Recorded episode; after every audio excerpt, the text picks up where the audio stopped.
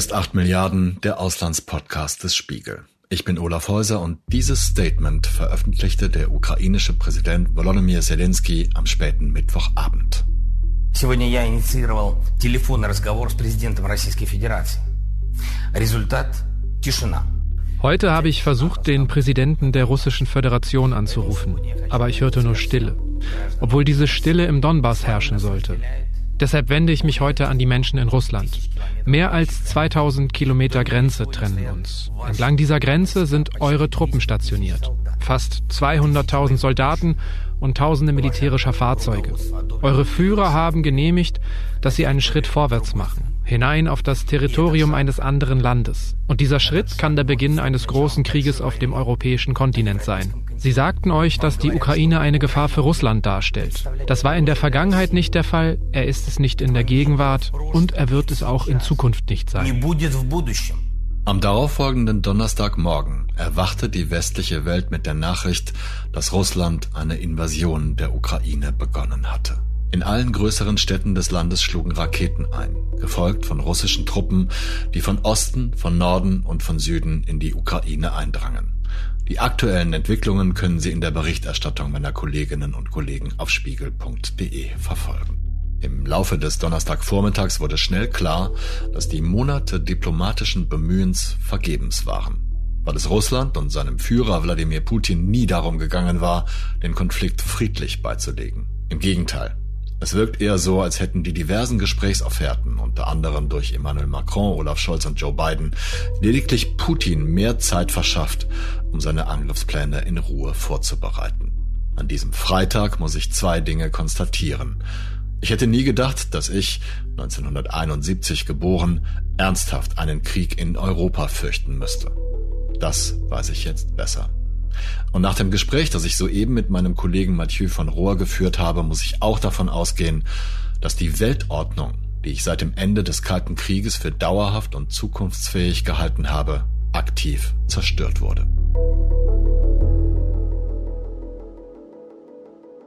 Mathieu, wir sprechen jetzt am Freitagmorgen miteinander. Gestern hat Russland die Ukraine überfallen und inzwischen ist so viel passiert und berichtet worden, dass ich tatsächlich nicht weiß, wie ich dieses Gespräch beginnen soll. Ich weiß gar nicht, ob mir das schon mal so ging. Welche Gedanken bewegen dich heute am Ende dieser heftigen Woche? Mich bewegen sehr viele verschiedene Dinge gleichzeitig. Mich bewegen natürlich sehr stark die Schicksale der Menschen in der Ukraine, äh, insbesondere in Kiew, der Hauptstadt, die jetzt gerade während wir sprechen, beschossen und bombardiert wird und russische Truppen auch schon am Stadtrand sind. Was das bedeutet, wenn in einer ja ganz normalen europäischen Stadt plötzlich ein Aggressor vor den Toren steht und die eigene Stadt nicht mehr sicher ist, das ist, glaube ich, ein Gefühl, was wir hier in Europa eigentlich nicht mehr kennen. Ich meine, es gab die Balkankriege, ja, das dürfen wir nicht vergessen, aber das ist wirklich ein Einschnitt. Und das ist auch das Zweite, glaube ich, was mir sozusagen im größeren Sinne Sorgen macht oder worüber ich mir Gedanken mache, nämlich was das für uns alle im weiteren Sinne bedeutet.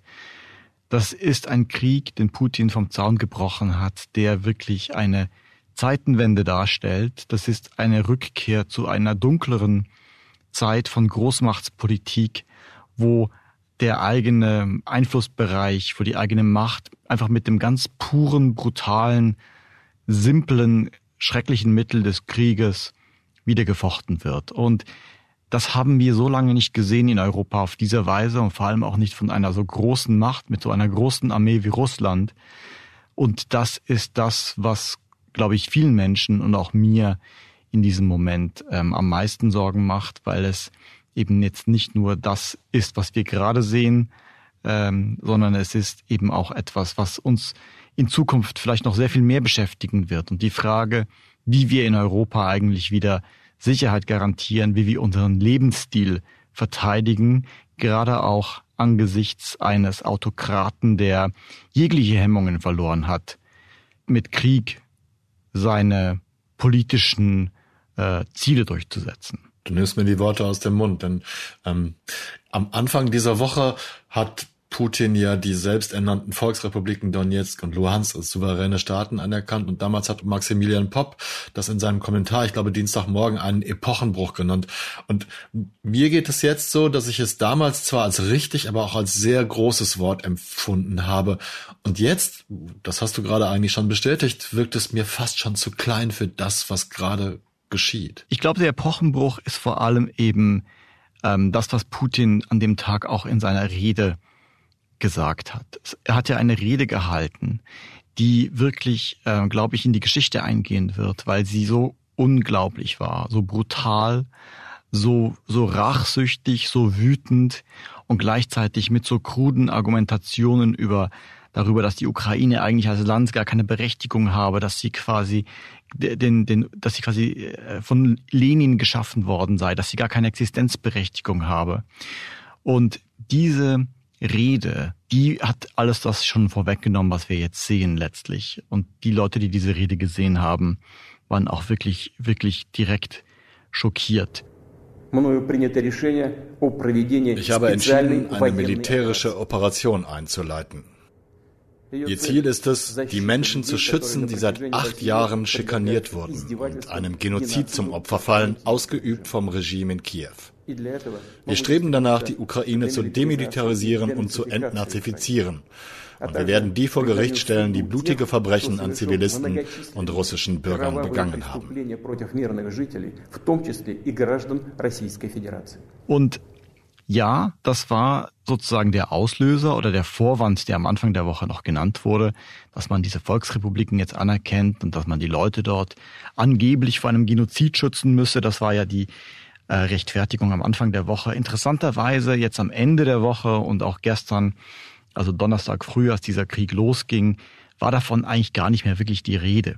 Das finde ich besonders interessant, weil Putin sich eigentlich noch nicht mal mehr die Mühe gibt, wirklich einen glaubwürdigen Vorwand zu schaffen. Also das hatten wir ja auch in den vergangenen Wochen. Da haben die US-Geheimdienste immer wieder gewarnt, haben dieses ganze Szenario vorweggenommen und haben gleichzeitig gesagt, er wird dies und jenes tun, um irgendwie einen Vorwand zu schaffen für seine eigene Bevölkerung. Das hat er auch irgendwie getan, aber irgendwie so, also, also wirklich so halbherzig jetzt am Ende, dass man wirklich so das Gefühl hat, okay, es gibt noch nicht mal den Versuch, das irgendwie glaubhaft zu begründen.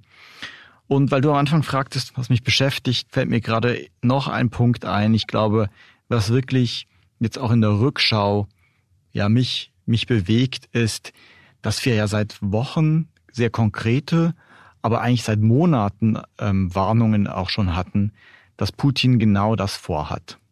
Und es war letztlich eine große Ungläubigkeit bis zum Schluss bei allen, gerade auch bei denen, die Russland gut kennen. Die haben nicht geglaubt, dass er das am Ende wirklich tut. Man hat gesagt, die US-Geheimdienste, das ist eine Hysterie. Ähm, man kennt das ja, die haben oft schon falsche Informationen verbreitet. Man muss jetzt rückblickend sagen, die US-Geheimdienste und auch sonstige westlichen Geheimdienste, die diese Pläne im Vorfeld sozusagen ausgebreitet haben, in der Hoffnung, ihn also Putin davon abzuhalten, es zu tun, die hatten sehr, sehr, sehr gute Informationen. Die wussten das tatsächlich. Die Pläne waren vorher bekannt. Man hat versucht, ihn sozusagen zu stoppen, indem man ihm immer wieder sagt, schau mal, wir haben das gesehen, wir wissen, was du tust. Und das hat ihn trotzdem nicht abgehalten. Und das ist vielleicht auch ein Punkt, über den wir uns Gedanken machen müssen. Warum hat man auf diese Taktik gesetzt? Ich glaube, da schwang irgendwie die Hoffnung mit, dass wenn man ähm, Putin gewissermaßen äh, ihn gewissermaßen beschämt damit, dass man sieht, was er tut, dass er es dann vielleicht nicht tut.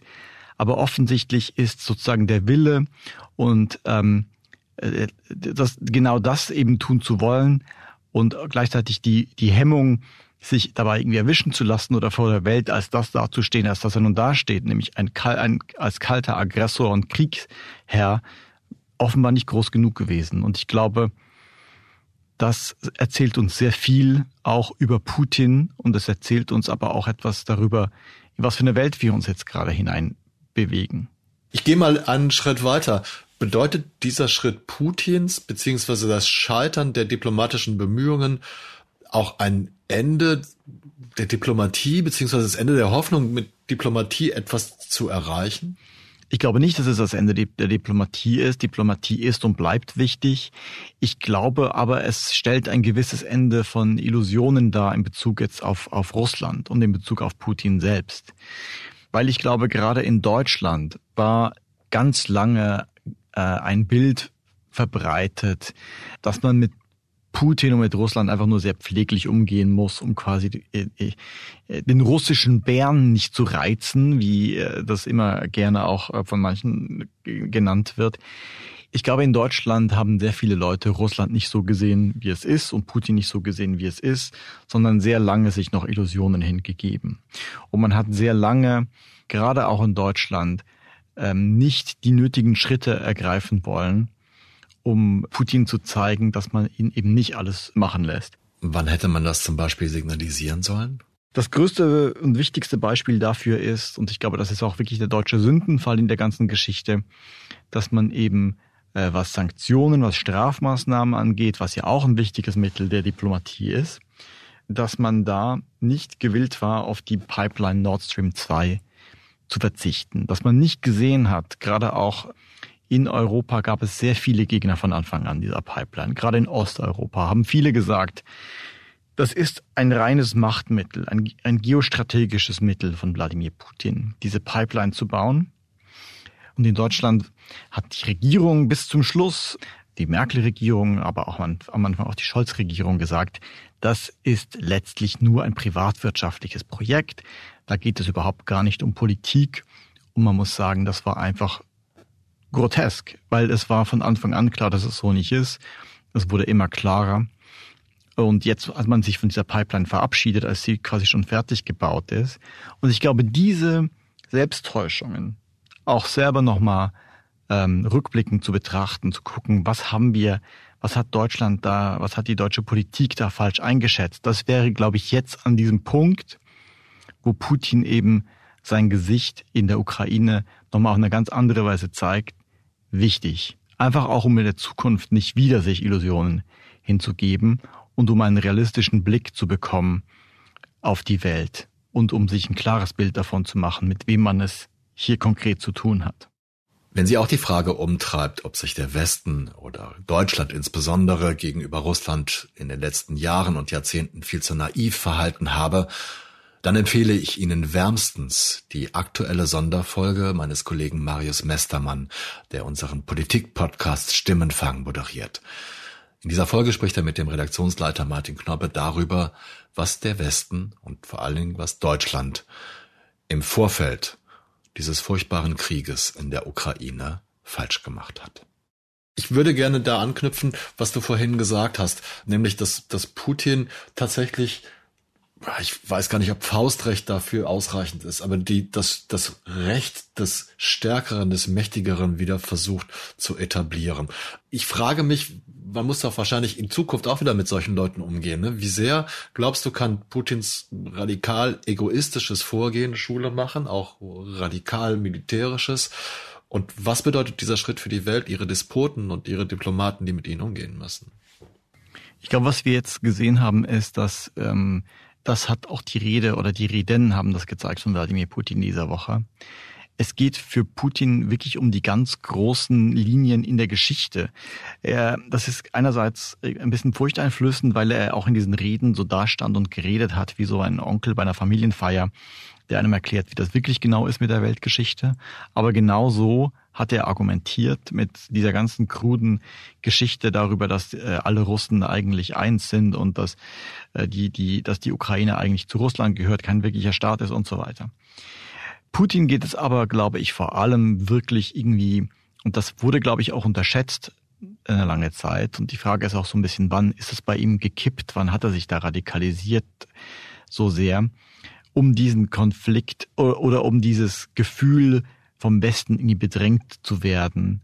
Es ist, glaube ich, auch eine Angst um seine eigene Macht in Russland. Ich glaube, er hat eine ganz große paranoide Angst vor irgendwie westlich äh, initiierten Umsturzbewegungen, ja weltweit. Er, äh, es gibt irgendwie die Geschichte, dass Putin sehr schockiert gewesen sein soll vom Schicksal Gaddafis, der von seinen äh, von Aufständischen getötet wurde. Ich glaube auch, dass was in Belarus passiert ist, dieser Aufstand gegen Lukaschenko, ähm, nachdem der die Wahl gefälscht hat ja. und der gewaltsam niedergeschlagen werden musste, dass diese Bilder aus, aus Minsk, aus dem Nachbarland Putin auch beeindruckt haben, dass das auch seine eigenen Ängste verstärkt hat. Und im Großen geht es ihm aber um Russlands Rolle in der Welt. Es geht ihm um sozusagen das russische Reich. Und es ist ja vielleicht auch kein Zufall. Es sind jetzt genau 30 Jahre seit dem Zerfall der Sowjetunion. Und letztlich ist dieser Zerfall der Sowjetunion für Putin der, ein großer Sündenfall der Geschichte und es geht ihm irgendwie darum, das russische Reich wiederherzustellen. Und zum russischen Reich zählt er die Ukraine dazu wie wenig Putins Regierung auf die Meinung des Westens gibt, wie perfide die monatelange Hinhaltetaktik angeblicher russischer Gesprächsbereitschaft angelegt war und für wie nichtig dieses Russland die Ukraine hält, das wurde mir persönlich klar, als ich die Szenen aus dem UN-Sicherheitsrat von Donnerstagmorgen sah. Mein Kollege Mark Pitzke hat diesen Vorgang in einem lesenswerten Stück aufgeschrieben. Turnusgemäß hat Russland momentan den Vorsitz inne und während die ersten Berichte über die russische Invasion eintrafen, appellierten gerade Emissäre verschiedenster Staaten, Russland möge dem Frieden eine Chance geben. Russlands Abgesandter, der stellvertretende Außenminister Sergei Verschinin, wartete die höflich vorgetragenen Appelle ab und bestätigte dann den Beginn der Kampfhandlungen, nur um danach dem Vertreter der Ukraine das Wort zu erteilen, lächelnd und eiskalt. Я благодарю. I thank the representative of Mexico for her statement, and I shall now make a statement in my capacity as the representative of the Russian Federation. During this meeting, the president of Russia, Putin, spoke with uh, and said that he made a decision for a special military operation in the Donbass. We don't know all the details today. Now I resume my function as president of the council. And I give the floor to the representative of Ukraine. Der ukrainische UN-Botschafter Sergei Kislistya rang sichtbar mit den Tränen, als er um eine offizielle Bestätigung des Russen bat, der ihn noch nicht einmal ansah, sondern stur auf seine Papiere blickte. So when I was coming here an hour ago or so, I was intending to ask the Russian ambassador to confirm on the record that the Russian troops will not start firing at Ukrainians today and go ahead with the offensive, it became useless 48 minutes ago. Because about 48 minutes ago, your president declared the war on Ukraine. So now I would like to ask the ambassador of the Russian Federation to say on the record that at this very moment, your troops do not shell and bomb Ukrainian cities, that your troops do not move in the territory of Ukraine. You have a smartphone, you can call Lavrov right now. Auf die Bitte des Ukrainers, doch jemanden anzurufen, um zu bestätigen, was gerade gehört wurde, antwortete der Russe verächtlich, ich werde Minister Lavrov sicherlich nicht aufwecken. Als verschliefe Russlands Außenminister Lavrov tatsächlich den Kriegsbeginn, schreibt Mark. Das Problem ist jetzt einfach nur, dass die Ukraine sich in den vergangenen acht Jahren, seit 2014, seit dem Maidan, immer stärker europäisiert hat, immer mehr nach Westen gerückt ist. Übrigens auch als Antwort auf Putins Kriege, auf Putins Annexion der Krim, auf den Krieg, den Putin ja in der Ostukraine vom Zaun gebrochen hat, schon indem er diese Separatistenrepubliken dort unterstützt hat. Also die Zustimmung zur EU, zu einem EU-Beitritt, zu einem NATO-Beitritt ist in der Ukraine seither immer weiter angestiegen ähm, man hat sich immer weiter sozusagen von Russland wegbewegt und wollte halt immer mehr ähm, sich nach Westen orientieren. Und das letztlich wollte Putin einfach nicht zulassen. Und er wollte dem ein Ende setzen und, und er setzt ihm nun ein Ende, indem er dieses Land einfach mit Krieg überzieht, indem er seine Armee hineinschickt, eine Invasionsarmee von 200.000 Mann, Panzer, das ganze konventionelle Arsenal dieser, dieser russischen Militärmaschine und einfach dieses Land auf die Knie bomben will. Und das ist, glaube ich, das, was uns alle diese Woche auch so schockiert, dass, dass, dass, dass er das wirklich tut, dass er es vor allem auch in Europa tut, äh, es ist ja nicht ganz neu, dass Russland brutale, schreckliche Kriege führt. Wir haben in Syrien gesehen, wie Russland dort Krankenhäuser bombardiert hat, zivile Wohngegenden bombardiert hat. Da war es nur ein bisschen weiter weg. Da fiel es vielleicht ein bisschen schwerer, Empathie zu entwickeln für manche. Äh, aber jetzt findet es sozusagen wenige Kilometer vor unserer Haustür statt. Und ich glaube, das ist auch wirklich der, große Bruch, der große sozusagen Zivilisationsbruch, dass ein, ein Autokrat seine Militärmaschinerie benutzt, um Menschen davon abzuhalten, irgendwie ihren Weg zu gehen, weil darum geht es ja in der Ukraine. Ein großer Teil der Menschen wollten einen Weg nach Westen gehen und den bombardiert Putin jetzt. Kurze Zwischenfrage, musst du nicht beantworten. Meinst du, dass wir, dass Putin die Ukraine nicht angegriffen hätte, wenn sie äh, kurz vorher in, den, in die NATO aufgenommen worden wäre? Das ist eine sehr hypothetische Frage, kann ich nicht beantworten. Ich glaube nur, dass ich, ich glaube nicht, dass Putin ein NATO-Land angreifen würde.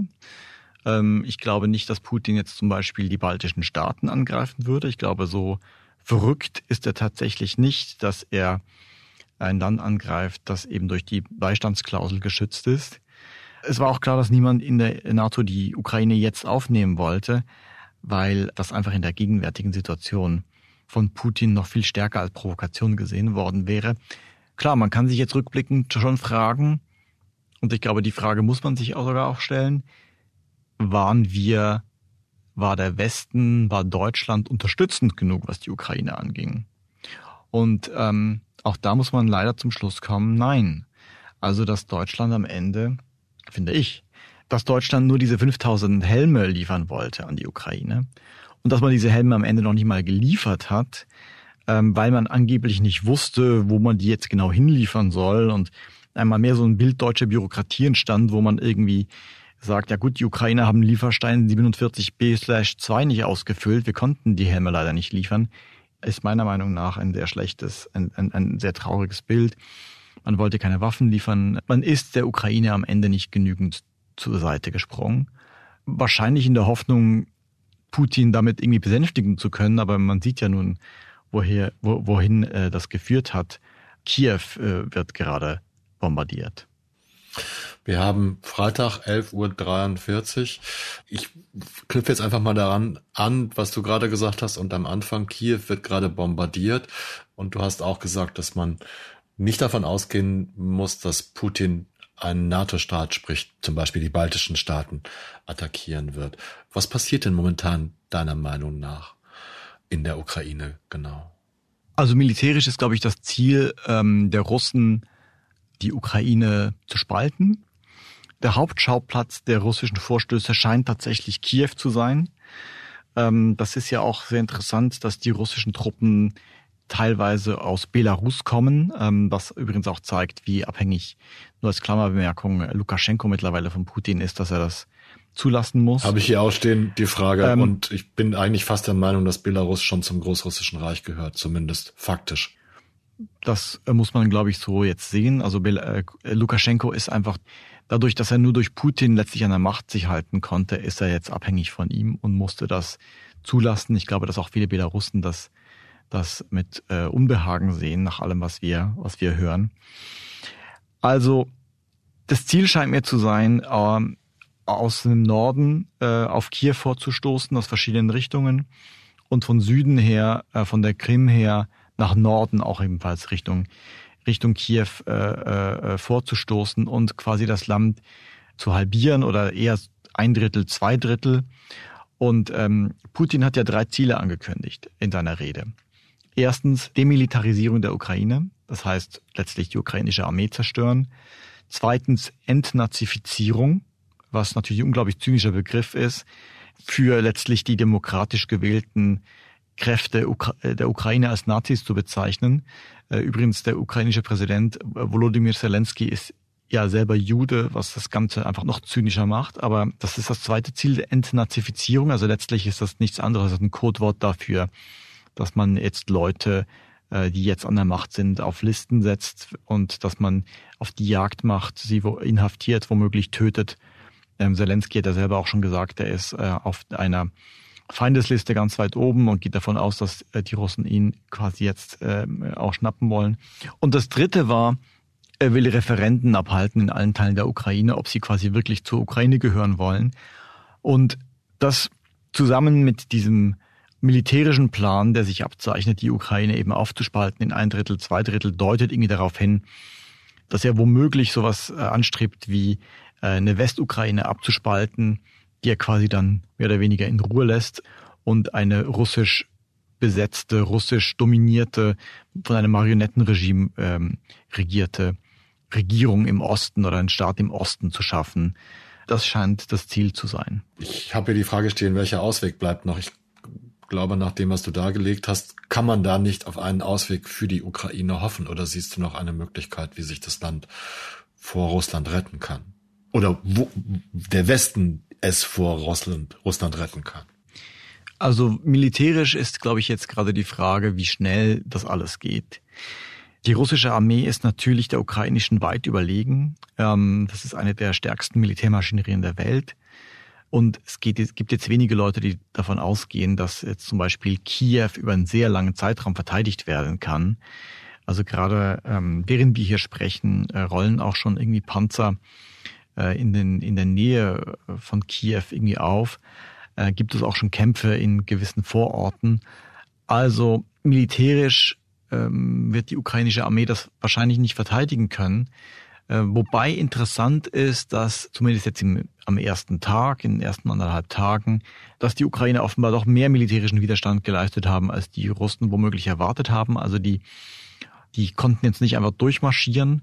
Und es gibt auch schon, glaube ich, weite Teile der, der ukrainischen Kräfte bis hin auch in die Bevölkerung, die durchaus kampfbereit sind. Deswegen, also gibt es da die Frage erstens, wie schnell können die jetzt wirklich Kiew einnehmen? Aber das, das Zweite wäre dann auch, gibt es dann womöglich einen bewaffneten Widerstand? Gibt es äh, auch womöglich Partisanen? Selbst wenn jetzt sozusagen irgendwie Regierungsgebäude in Kiew eingenommen werden, gibt es womöglich sogar irgendwie Straßenkämpfe noch mit irgendwelchen ukrainischen Milizen. Es wurden ja auch irgendwie 10.000 Gewehre, sagte das ukrainische Innenministerium gestern, an äh, Freiwillige verteilt. Äh, unsere Kollegin Alexandra Roykov, die in Kiew ist, hat zum Beispiel gestern also am Donnerstag gesehen, wie sich überall massenhaft noch Leute gemeldet haben als Freiwillige, um gegen die Russen zu kämpfen.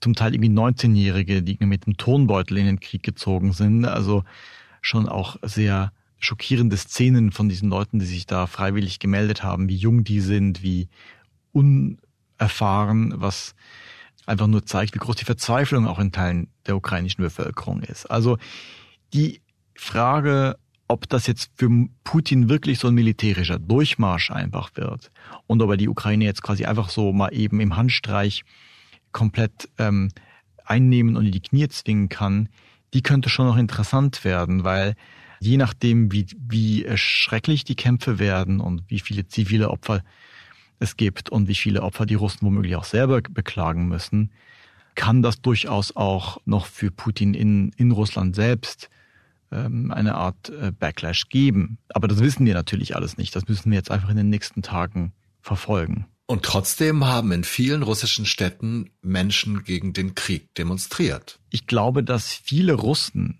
das mit großer Ungläubigkeit sehen, dass ihr Land, dass ihr Präsident einen Krieg führt gegen die Ukraine, weil es gibt zwischen Russland und der Ukraine so tiefe historische, persönliche, familiäre Verbindungen, für viele Russen ist die Ukraine ein, ein Bruderland, ist, äh, ist das ein Land, mit dem man sehr tiefe Verbindungen hat.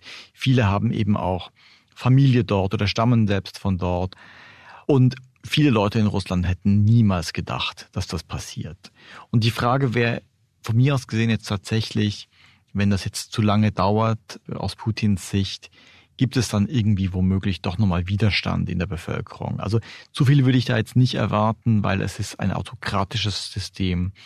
Äh, Protest wird rücksichtslos niedergeknüppelt. Leute waren auch auf den Straßen am Donnerstagabend. Das gab, fand ich, ein paar wirklich von mir aus gesehen noch eindrucksvolle Bilder aus St. Petersburg und aus Moskau, wo Leute demonstriert haben. Das waren doch immerhin sicher mehr als 1000. Die wurden, viele von denen wurden auch sofort festgenommen. Trotzdem war es interessant. Es gab ein, es gibt ein paar bekannte Künstler, ein Rapper, äh, Kulturschaffende, Intellektuelle, die sich wirklich auch ähm, sehr kritisch jetzt geäußert haben. Und es gibt auch Stimmen, die sagen, das ist quasi, letztlich ist das Putin in seinen Endzügen, in seiner Endphase. Ob das alles Wunschdenken ist, es ist schwer zu sagen. Ich glaube, die, das russische Regime ist eine Blackbox. Es, es gab in dieser Woche diese Bilder aus dem Nationalen Sicherheitsrat, wo Putin da seine ganzen engsten äh, Getreuen hat antanzen lassen, die sich irgendwie äußern mussten. Das war so eine ganz furchtbare Machtdemonstration, äh, wo äh, Putin dann irgendwie seinen Geheimdienstchef öffentlich gedemütigt hat, weil der irgendwie rumgestammelt hat und so weiter. Also das sind Bilder, die, glaube ich, äh, viele Russen befremdet haben. Und ja, die Frage ist von mir aus gesehen schon auch, was bedeutet das alles für Russland? Das können wir, glaube ich, jetzt nicht vorhersehen. Das wäre äh, auch falsch, da irgendwelche Prognosen zu wagen. Ich glaube, es ist nur gut, das sehr genau zu beobachten, zu was für Rissen das Ganze womöglich eben auch in, in Russland führt und inwiefern es auch den Blick von Russen auf ihr eigenes Regime und auf Putin verändert, dass da wirklich ein Krieg gegen Kiew geführt wird, einer Stadt, die für viele Russen irgendwie eine große, auch emotionale Bedeutung hat. Wie wird die Welt in Zukunft aussehen nach dieser Woche? Wenn es um Allianzen geht, wenn es um also ich will natürlich so ein bisschen darauf hinaus, dass jetzt ganz viele Leute von einem neuen Kalten Krieg beziehungsweise einem neuen Blocksystem mit einer Front quer durch Europa reden. Die Welt hat sich verändert dadurch. Und in gewisser Weise sind wir auch wieder in einer ähnlichen Situation äh, wie zu Zeiten des Kalten Krieges. Und ich glaube, was viele Leute jetzt bemerken und glaube ich aber auch merken müssen, ist, dass der Lebensstil, den wir hier in Europa haben, unsere Freiheit, unsere Demokratie nichts ist, was einfach sozusagen ein, ein Lebens, wo es ein Lebensanrecht drauf gibt, sondern das ist etwas, was verteidigt werden muss und das gerade jetzt durch Putins Aktion eben auch ganz besonders verletzlich erscheint. Weil es ging ja Putin von Anfang an nicht nur um die Ukraine, es geht ihm ja um sehr viel mehr. Es geht Putin letztlich darum, das russische Reich widerstehen zu lassen. Es geht ihm aber auch um einen Hegemonialanspruch auf äh, Teile Europas. Er hat in seinen Forderungen, die er der NATO vorgelegt hat, ja beispielsweise gesagt, alle amerikanischen Soldaten aus östlichen NATO-Staaten müssten abgezogen werden. Das sind Staaten, die zum Teil seit zwei Jahrzehnten oder sind seit zwei Jahrzehnten in der NATO, die sind in der EU. Mit welchem Recht will Putin darüber entscheiden, wie die sich verteidigen?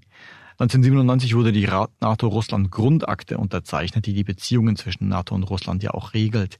Also es gibt da ja ein Framework dafür, wie die Beziehungen äh, aussehen und welche Rechte man sich gegenseitig gibt, welche Regeln man sich gibt.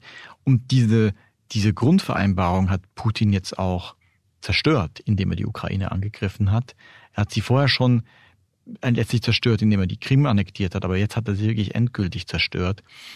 Und das bedeutet für Europa und für die NATO, wir müssen wieder mehr tatsächlich über Abschreckung nachdenken. Wir müssen darüber nachdenken, wie wir uns beschützen, wie wir Europa schützen.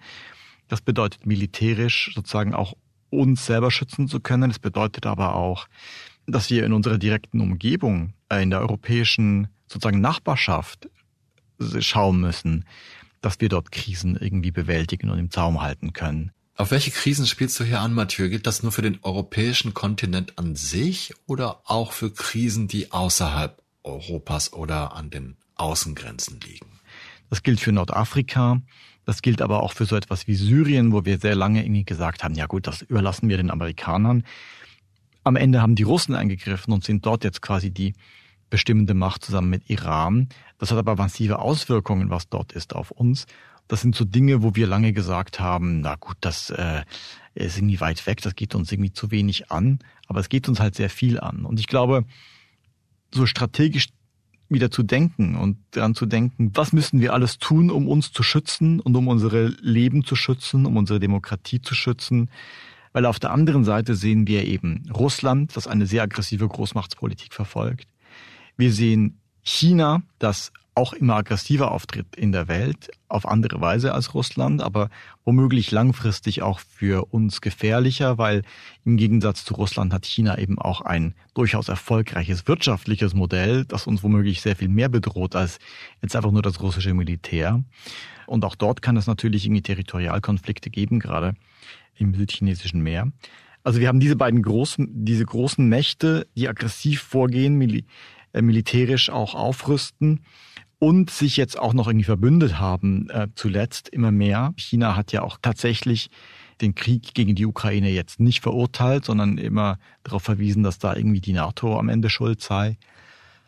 Wir haben auf der anderen Seite die USA, die sich aus der Welt immer mehr zurückziehen, die jetzt zwar in der Ukraine-Krise noch eine wichtige Rolle gespielt haben, aber ansonsten eigentlich eben diese Rolle eher abgeben möchten.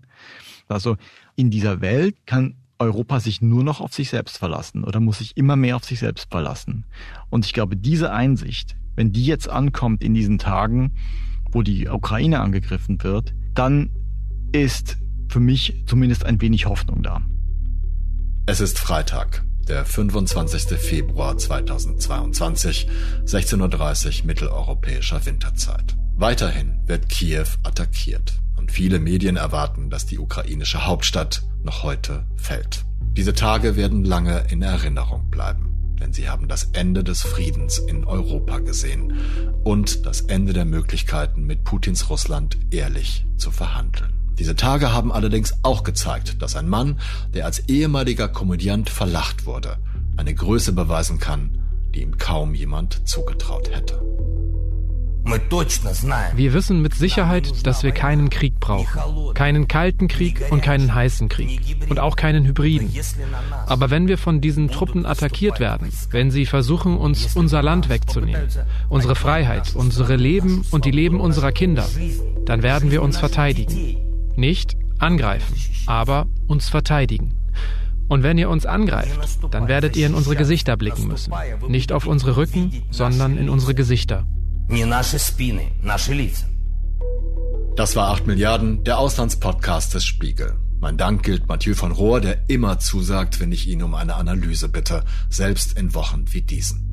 Ähnliches gilt für Philipp Fackler, der auch die ungünstigsten Zeitfenster für die Mischung einer Folge stets mit einem Kriegen wir hin, mach dir keine Sorgen beantwortet. Ich danke meinen Kolleginnen und Kollegen für die exzellente und umfassende Berichterstattung in diesen Tagen und ich möchte insbesondere Fabian Lau von unserem Empfangsteam erwähnen, der mit einer kleinen, aber entscheidenden Tat geholfen hat, diese Folge so schnell zu produzieren.